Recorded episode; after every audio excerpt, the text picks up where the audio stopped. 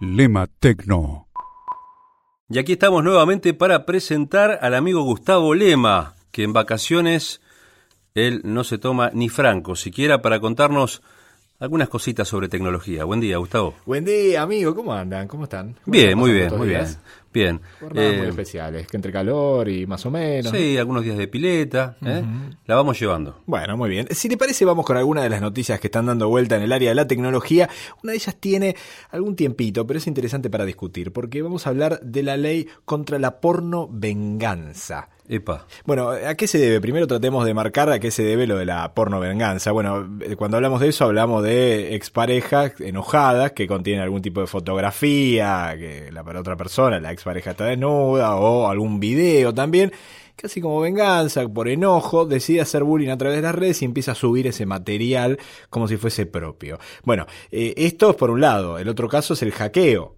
Hemos visto en su momento el caso de Camus Hacker, recordarás que en su momento este personaje, un hacker raro, decidió publicar imágenes de muchas famosas desnudas. ¿Cómo lo hacía? Bueno, hackeando algunas cuentas y algunos celulares, pero también por otro lado hackeaba las computadoras, aprovechaba y prendía la cámara de la computadora o del celular, sacaba fotografías y después las publicaba. En el caso de Camus Hacker ya tuvo una condena al día de hoy, todavía faltan algunas instancias, pero tiene una condena por el delito que cometió, pero la justicia argentina dice que se queda corta cuando hay este tipo de casos. Bueno, ¿qué es lo que están tratando de hacer? El Senado de la Nación el año pasado, en el 2016, decidió darle media sanción a un proyecto que penaliza con más contundencia, con cárcel de cuatro meses a cuatro años, la porno venganza. Eh, Viene del inglés esto de porno venganza y a qué se refiere, como decíamos, bueno, una expareja que decía publicar algún tipo de material. ¿Qué es lo que penalizaría entonces esta norma si se llega a aprobar en diputados este año? Bueno, alguna persona que contenga en un celular o en un dispositivo electrónico imágenes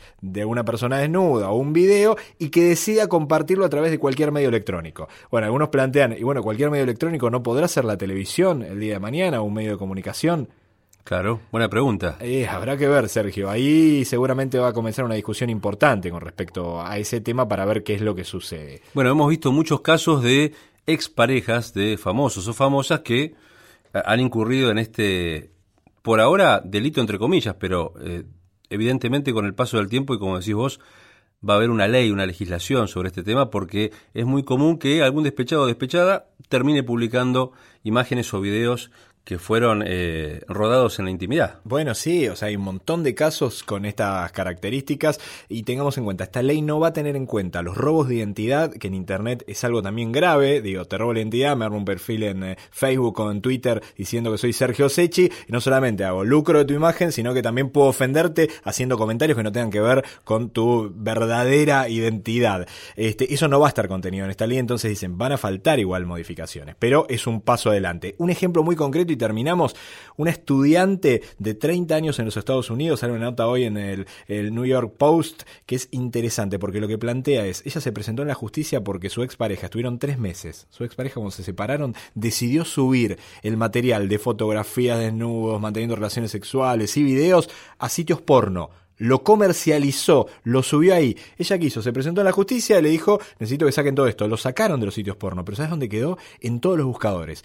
Google, Bing, Yahoo, quedó. Cada vez que siguen buscando el nombre de ella, que obviamente por razones de seguridad no se dio a conocer, sigue apareciendo su nombre vinculado a páginas porno. Ella dice, con esa vinculación yo no puedo encontrar trabajo porque no me quieren contratar en ningún lugar. Cada vez que voy a buscar laburo me buscan en internet y deciden no contratarme. Ella pide el derecho absoluto al olvido. No quiero aparecer en los buscadores. Bueno, veremos qué es lo que dice la justicia norteamericana. Obviamente si termina confirmando que hay que sacarla por completo a ella de los buscadores, será una medida inédita que posiblemente será la primera, pero no la única. Una historia larga viene con respecto a la privacidad la porno venganza y lo que pase en redes sociales. Delitos cibernéticos, soy con Gustavo Lema de verano. Gracias, Gus. Un placer, hasta luego. Seguimos hasta las 9 en Allá está el Sol en Nacional Rock. www.lematecno.com.ar Lema Tecno.